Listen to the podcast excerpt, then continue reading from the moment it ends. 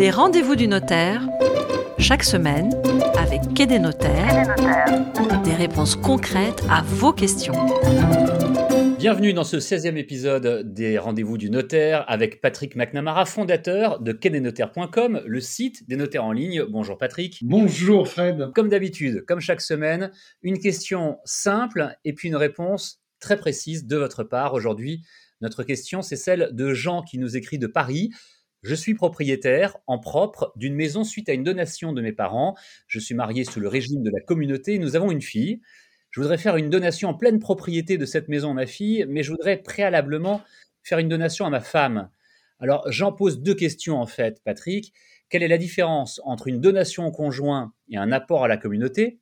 Deuxième question, est-ce que ces deux modes sont compatibles pour faire par la suite une donation à la fille de Jean et de son épouse? Très bien. Les différences entre une donation entre époux, qu'on appelle également, euh, vous savez sans doute, une donation au dernier vivant, et un apport à communauté euh, sont nombreuses. Ce ne sont pas du tout les mêmes outils patrimoniaux. La donation entre époux ou au dernier vivant a pour objectif de protéger le conjoint survivant en augmentant ses droits au-delà de ce que prévoit la loi et euh, cette donation, elle est intéressante dans pratiquement tous les cas.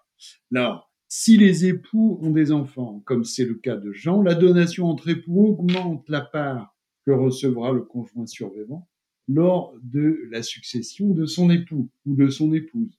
Pour les familles recomposées, eh bien, là aussi, elle est essentielle car elle autorise le survivant à opter pour l'usufruit de la totalité des biens, c'est-à-dire l'usage des biens et puis aussi la possibilité de récolter les fruits ou les loyers si ce sont des biens donnés à bail, les intérêts bien sûr si ce sont des sommes d'argent placées, ce qui est impossible euh, dans une famille recomposée sans signer cette donation entre époux. Donc là, c'est très important. Et puis, les époux qui n'ont pas d'enfants, s'ils ont des parents ou des frères et sœurs encore vivants, dans ce cas aussi, la donation entre époux peut réduire, voire supprimer les droits des parents ou frères et sœurs au profit du conjoint survivant. Alors là, c'est souvent très important car tout le monde n'est pas nécessairement enjoué à l'idée d'être propriétaire en indivision avec ses parents ou ses frères et sœurs. Oui, effectivement. Alors là, on a bien compris ce qu'est la donation entre époux, mais qu'en est-il de l'apport à communauté? Jean demandait la différence entre ces deux procédés, Patrick McNamara. Alors l'apport à communauté est différent de la donation entre époux. Il est utilisé lorsque les époux apportent ou l'un des époux apporte à la communauté un bien qui lui est propre.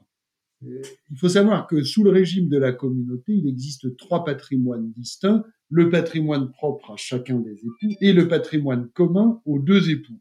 Dans le cas de Jean, il dit être propriétaire en propre de sa maison qui lui provient d'une donation, eh bien, l'apport à la communauté de cette maison aboutirait à la faire entrer dans le patrimoine commun et après cet apport à communauté, la maison appartiendrait en partie à son épouse.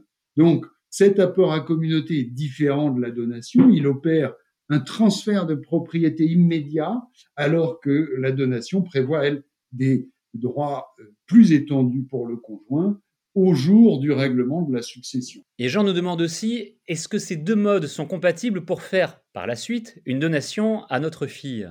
Oui, tout à fait.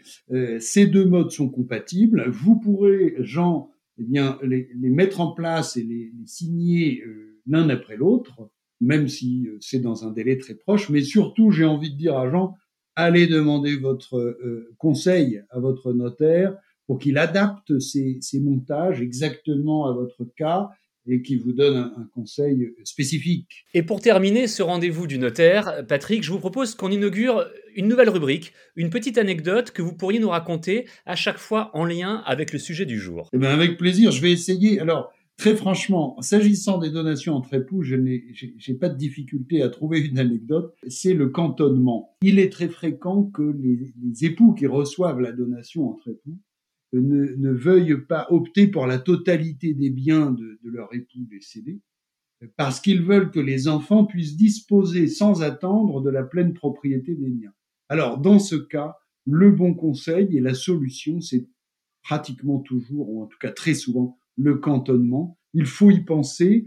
Euh, c'est une technique qui est peu utilisée, pas assez selon moi, et elle permet de profiter des avantages de la donation entre époux tout en modulant et en personnalisant euh, les, les, les, droits du conjoint à chaque cas. Donc euh, ça, c'est un, un, un, bon exemple de, de, concret de la réalité des, des donations. En fait. À la fois une anecdote euh, et un bon conseil. Merci beaucoup pour cela et merci pour ces éclairages d'aujourd'hui. Patrick Namara, je rappelle que vous êtes le fondateur de quai-des-notaires.com le site des notaires en ligne. Et on vous retrouve la semaine prochaine pour un nouvel épisode des Rendez-vous du notaire. Merci Fred, à la semaine prochaine. Et n'hésitez pas à vous abonner, à partager ce podcast et puis aussi euh, à laisser des étoiles sur Apple Podcast ou ailleurs. Ça nous fait toujours plaisir. Les Rendez-vous du notaire, chaque semaine, avec Quai des notaires, des réponses concrètes à vos questions.